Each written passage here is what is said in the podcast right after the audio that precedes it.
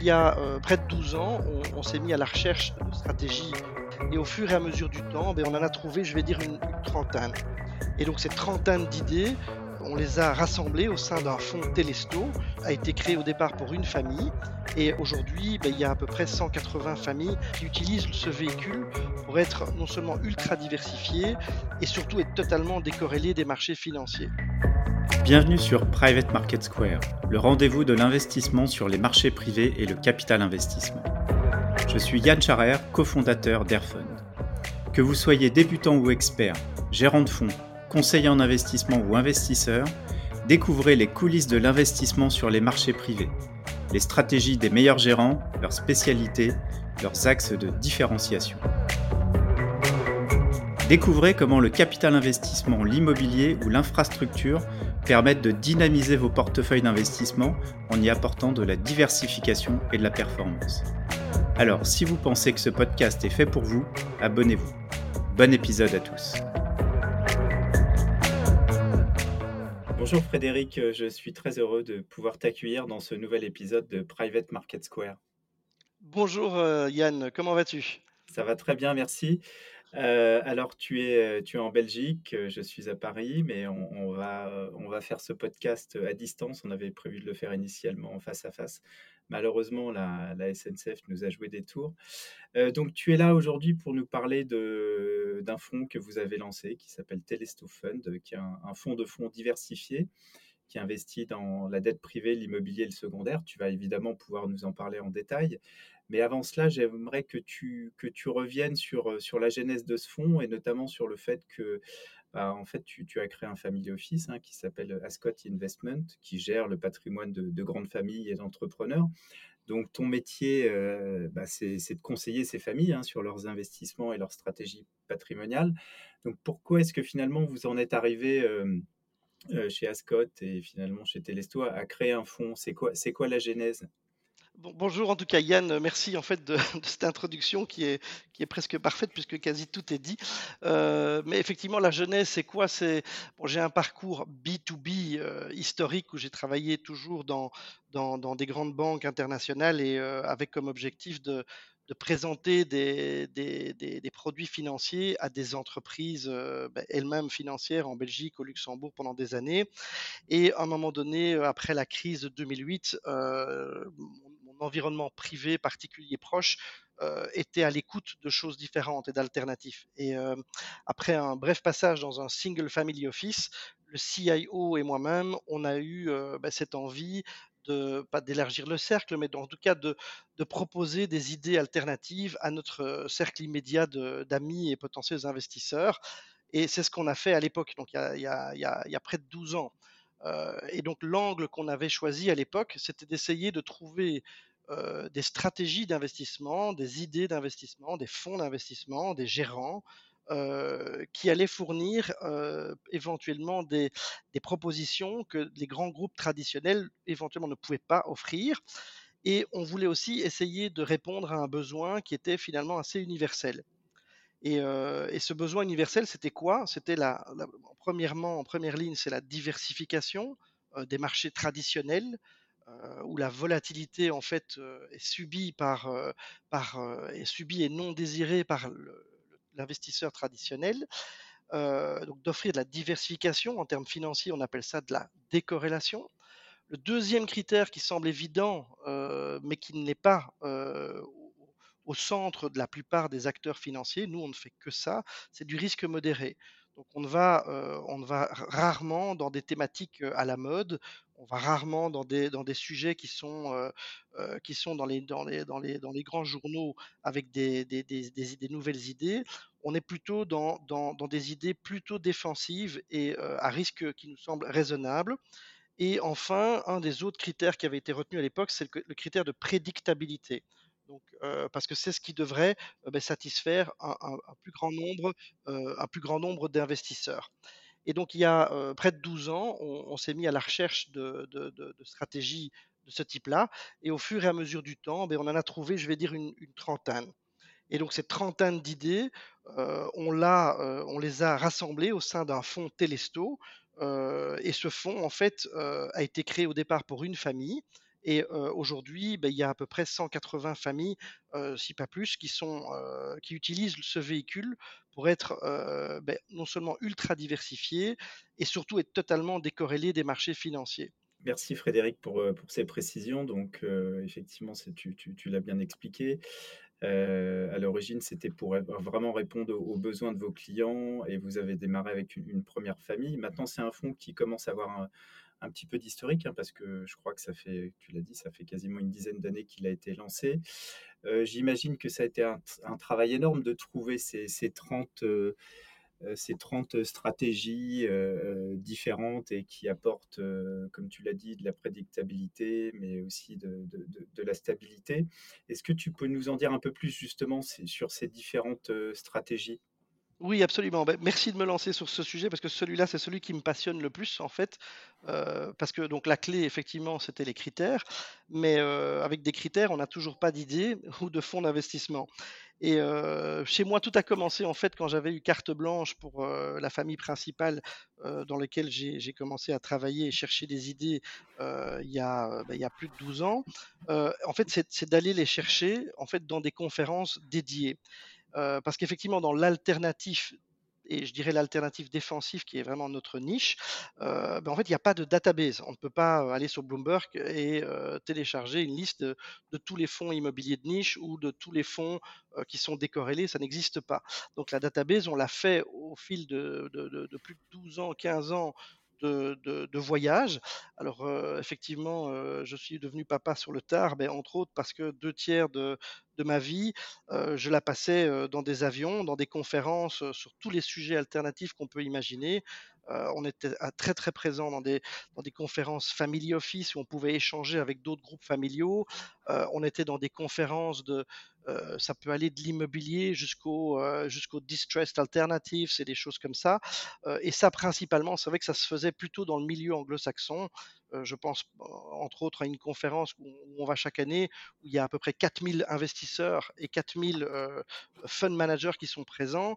Beh, si on n'a pas l'habitude, on est complètement perdu et nous, ça fait à peu près, heu, 8 ans qu'on est, heu, présent chaque année là-dessus et je dirais que la présence d'Européens, on parle de 2 des des des investisseurs présents. Donc on pense qu'on est vraiment dans une niche que d'autres, heu, n'ont pas l'occasion de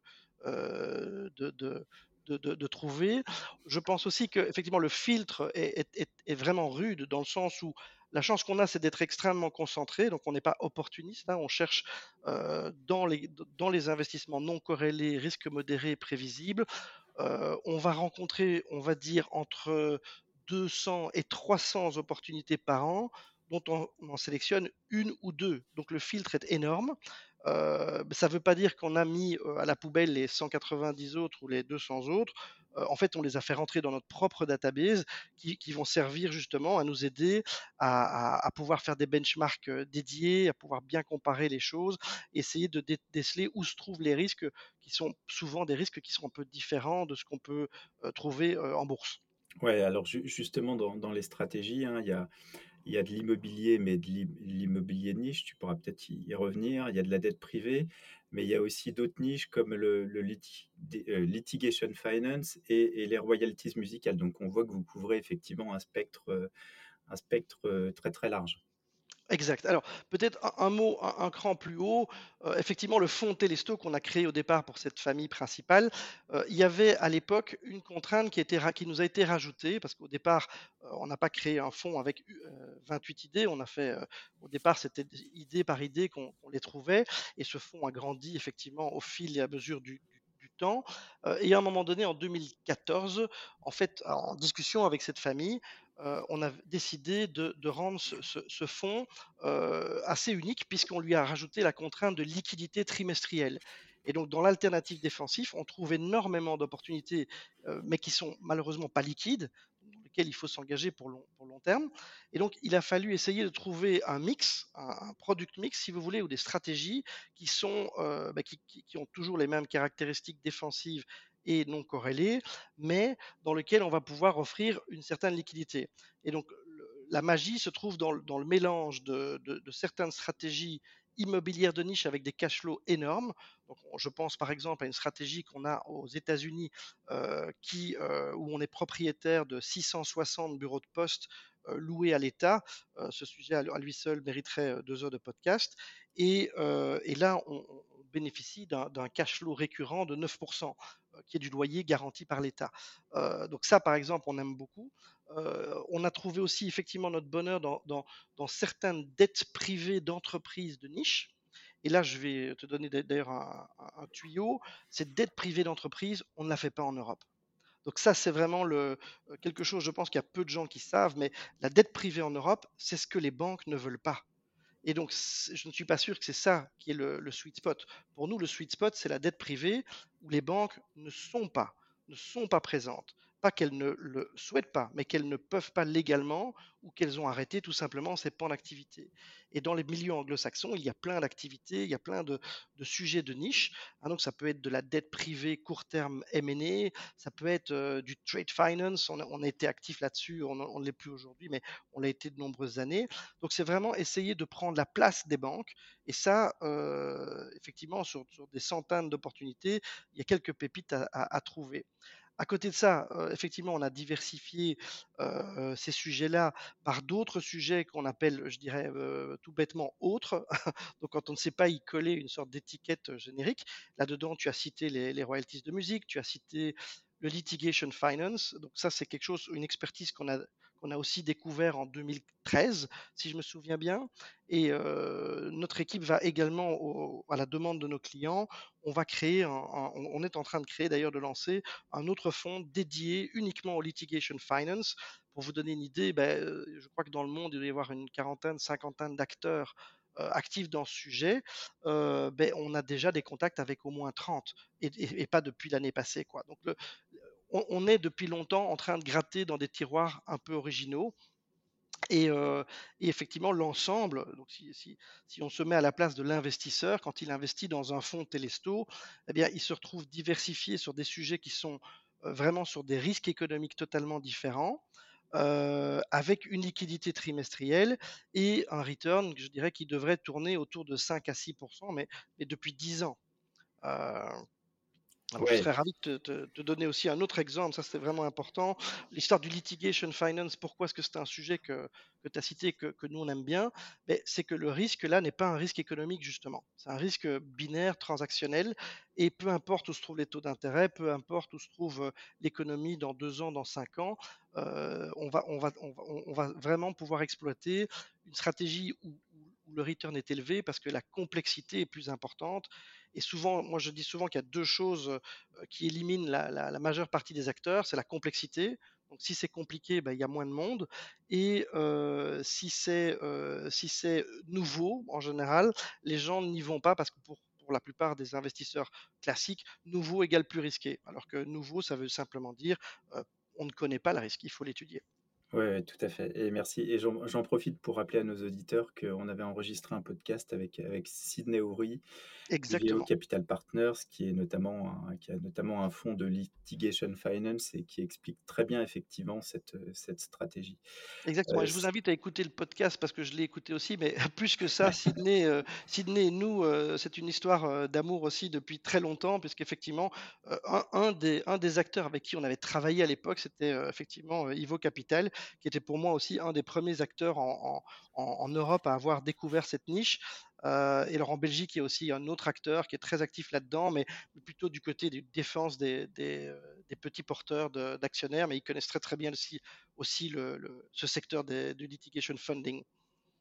Alors, merci Frédéric. Moi, je voudrais revenir à ce que tu, as dit, notamment sur le, TRI du, fonds, 5-6% par an. Ça, c'est votre track depuis, euh, depuis 2014. D'ailleurs, je crois qu'il y a eu, enfin, la volatilité est très faible, tu en parleras, y compris dans les, dans les fortes périodes de baisse du marché. Donc, c'est ça qui, qui confirme, euh, je dirais, l'intérêt de la stratégie. Euh, j'ai une question qu'on pose régulièrement maintenant depuis quelques mois, avec euh, la très forte hausse des taux d'intérêt qu'on connaît. Euh, c'est quoi l'impact sur, sur la gestion du fonds, justement? Comment est-ce que les, gérants sous-jacents en tiennent compte et quel impact ça a? Alors oui, c'est une bonne question et c'est effectivement une question qui revient aussi, heu, au départ de nos clients. Alors je ce serait mentir que de dire qu'on n'y est pas, heu, on n'y est pas sensible. Pourquoi? Parce qu'effectivement, autant on peut démontrer une décorrélation des marchés, heu, financiers classiques, au autant, on ne peut pas être décorrélé de l'économie réelle. C'est-à-dire que cette hausse des taux touche, au niveau mondial, la valorisation des actifs, de toute façon. Donc que ce soit de l'immobilier, que ce soit, Dieu sait quel sujet. Il y a il y a 2 sujets pour nous qui ont été, qui ont été intéressants à à à, à à voir et en tout cas à essayer de comprendre les impacts que que ça peut avoir sur les stratégies, c'est l'inflation, et effectivement la la la hausse des taux. Alors dans un cas, alors on heureusement je pense enfin la constatation c'est qu'on n'est pas trop impacté, mais on a quand même un impact. Heu, je donne un l'exemple simple, c'est effectivement les sujets de dette privée, beh, nous impactent plutôt positivement puisque c'est nous qui fournissons de la dette à des acteurs qui, qui en ont besoin.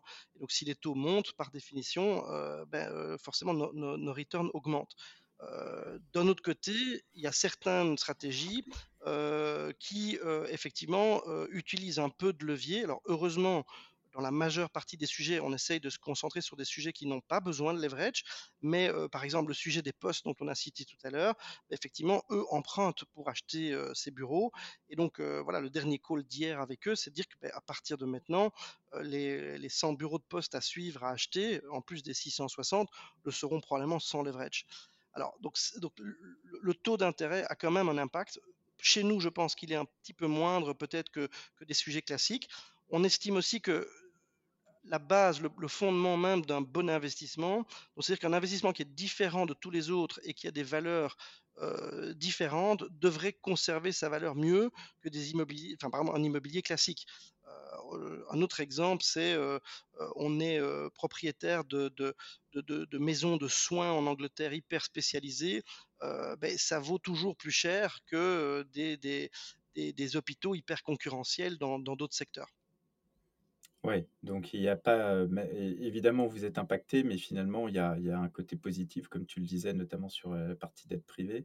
Ça peut ça peut impacter d'autres stratégies, mais ça reste une stratégie, je dirais tout à fait valable pendant cette période de de hausse des taux qui sera d'ailleurs, Absolument. on on l'espère Absolument. Dis tous, qui ne disons qu'il sera pas y a certains sujets qui sont plus im impactés que d'autres et donc les effets négatifs sur certains sont contrebalancés par des effets positifs sur d'autres. Mmh mh. Heu, il y a par exemple aussi une, stratégie qu'on exploite très, très fort et qui est très contributive positivement au return de de Telesto, c'est en Espagne. Donc on rachète des distressed, heu, real estate, mais de niche, mais vraiment quelque chose que personne n'a jamais entendu parler en Espagne. Heu, oui, la marge, elle est faite tout de suite et c'est une stratégie qui est réalisée sans leverage, avec zéro leverage. Donc donc celle-là, ça c'est clairement quelque chose, voilà encore une stratégie sur les sur les 28 qui est d'ailleurs une grosse stratégie, beh, celle-là, elle n'a aucun impact, ni de l'inflation, ni des taux d'intérêt. D'accord. Alors si si on en vient maintenant peut-être plus plus précisément aux caractéristiques des fonds, je dirais, heu et notamment à quel type de de clients ça s'adresse. Donc, heu, tu l'as dit, hein, c'est l'originalité de ce fonds, c'est qu'il y a une liquidité, heu, trimestrielle. Donc ça, ça se différencie de beaucoup de fonds dans ces classes d'actifs, où il y a pas de liquidité. On est quand même sur un horizon d'investissement recommandé de de 3 ans, c'est ça minimum? Je dirais oui de 2 à 3 ans parce que même si c'est un fonds liquide, en fait, c'est vrai que quand on regarde les performances trimestrielles, il y a extrêmement peu de volatilité. Je dirais un un bon un un très mauvais trimestre, c'est, heu, 0,5, un un très, très bon trimestre, c'est 1, heu, 1,5, heu et on voit ça depuis 10 ans. Bah, une bonne année, ça fait 7, une très mauvaise année, ça fait deux 2,8 quoi. Donc ça, se tient vraiment dans un mouchoir de poche. En en 2022, par exemple, la volatilité a été très, très basse, c'est ça? Ma malgré le Oui et donc en fait, ce qui est intéressant, c'est que bon, nous donc notre performance était positive en 2022, néanmoins était moins positive que d'habitude, mais mais l'impact ou la raison de cette, heu, de cette performance moindre, c'est un pur hasard, mais ça ça ça une explication, ça trouve une explication dans des sujets qui n'ont rien à voir avec, heu, ni la pandémie, ni l'inflation et cetera. C'est simplement à voir qu'il y a quelques stratégies qui ont été, heu, qui ont été en fait, heu, flat et comme normalement ces stratégies-là sur des grosses positions, ben, quand c'est flat, ça rapporte rien et donc ça doit être compensé par d'autres. D'accord, OK. Donc le minimum de souscription sur, heu, sur Telesto, c'est tu peux nous rappeler combien c'est? Alors le, minimum, c'est le minimum légal euh, pays par pays. au Luxembourg, c'est 125 000 euros parce que c'est un fonds qui s'adresse, c'est une euh, CICAF, CIF luxembourgeoise, qui a tous les agréments euh, AIFM réglementés. et donc elle est éligible bien sûr sur toute une série de plateformes, plateformes d'assurance, etc. Et peut-être il y, a un terme que je voudrais absolument placer parce que c'est la réponse à ta question à qui ça s'adresse. Donc pour nous, on, se rend bien compte que quand les familles à qui on s'adresse, ça, correspond exactement à, leurs besoins. Donc ceux qui en bénéficient le plus de cet avantage, c'est l'investisseur direct, euh, ou, ce sont des, family office qui ont compris que euh, ajouter un télésto dans, dans, une allocation, et ça diversifie forcément euh, totalement des actions, et ça, ça, prend la place même d'un obligataire qui est qui est pas forcément qui a pas forcément le, le les, avantages qu'on lui prêtait à l'époque de diversification. et donc le, punchline, j'ai envie de, parce que c'est un punchline que j'ai trouvé euh, de manière humoristique récemment, euh, ben, c'est l'histoire du, lièvre et de la tortue. C'est-à-dire qu'on peut mettre le fonds Telesto à côté de n'importe quelle euh, stratégie classique que des investisseurs habituels ont dans leur portefeuille. Mais en fait, après 10 ans, ben, ça fait le job. Ça fait le job de, tuer cette volatilité non désirée. Et in fine, en termes de rendement, ben, si vous faites du compound de 5, 5,5 par an sur 10 ans, vous terminez assez haut. Oui, ouais, tout à fait. Donc on, l'a compris, hein, c'est pour des investisseurs professionnels ou, non professionnels, mais qu'on va qualifier d'avertis.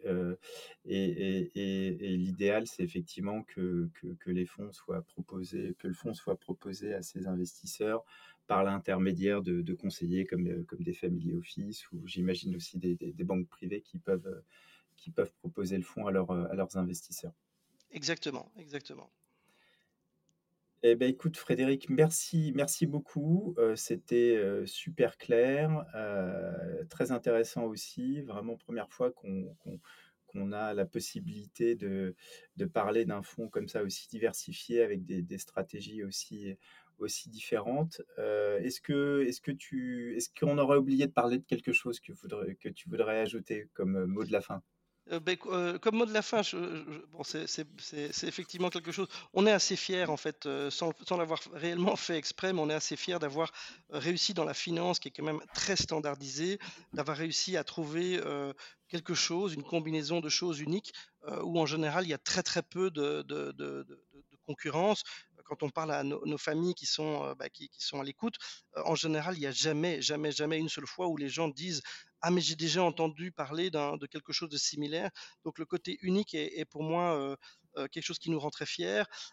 L'esprit, bon, ici, on est en podcast, donc c'est plus, c'est plus diversifié, mais en Belgique, il faut savoir que tous ces clients se connaissent finalement entre eux. Donc, on a, on a réussi sur 10 ans à garder cet esprit club.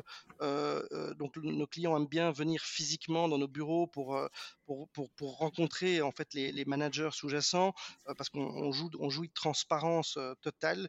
Donc, on n'a on a absolument rien à cacher, parce que la, clé du, succès se trouve vraiment dans le sourcing et dans, euh, dans le sourcing et dans l'analyse. Euh, pas dans euh, l'allocation, même si quelqu'un prenait la photo de notre portefeuille, ben, ce portefeuille vaut ce qu'il vaut en tenter, mais il faut pouvoir le, tenir sur la durée, il faut pouvoir continuer de manière continuelle, apprendre de, ben, de ses erreurs, apprendre de, des problèmes qui peuvent arriver sur, le chemin, parce que bon, même si on est dans, dans, un investissement à risque modéré et raisonnable, ça ne veut pas dire qu'il n'y a pas de risque, ça veut dire qu'il y a des risques différents qu'il faut vraiment bien maîtriser. Merci beaucoup Frédéric, c'était passionnant. Euh, pour en savoir plus sur Telestophone, vous pouvez évidemment euh, aller sur euh, airfun.io. C'est un fonds qui est, qui est disponible sur notre plateforme. Merci Frédéric et à très bientôt. Avec joie. Merci beaucoup Yann. Excellent été. Merci de nous avoir écoutés. Pour en savoir plus, il vous suffit de vous créer un compte sur Airfund. C'est facile, rapide et gratuit. Si cet épisode vous a plu, n'hésitez pas à le partager ou en laissant 5 étoiles. L'accès à Airfund est réservé aux gérants de fonds, gérants de patrimoine et conseillers en investissement. Si vous êtes un investisseur particulier, n'hésitez pas à proposer à votre conseiller en investissement de s'inscrire sur Airfund et ainsi de vous proposer les meilleurs fonds du marché. À très bientôt pour un nouvel épisode de Private Market Square. Nous vous rappelons que l'investissement dans des fonds alternatifs comporte des risques, notamment de perte en capital et de liquidité. Les fonds investis peuvent être bloqués pendant une période de 10 ans. L'investissement dans les fonds peut être réservé aux investisseurs professionnels ou avertis. Merci de vérifier votre éligibilité. Les performances passées ne préjugent pas des performances futures et aucune garantie n'est donnée que les objectifs soient atteints. Enfin, toutes les informations présentées sont des opinions et interprétations propres à Airfund. Il ne s'agit en aucun cas d'une recommandation ou de conseil en investissement.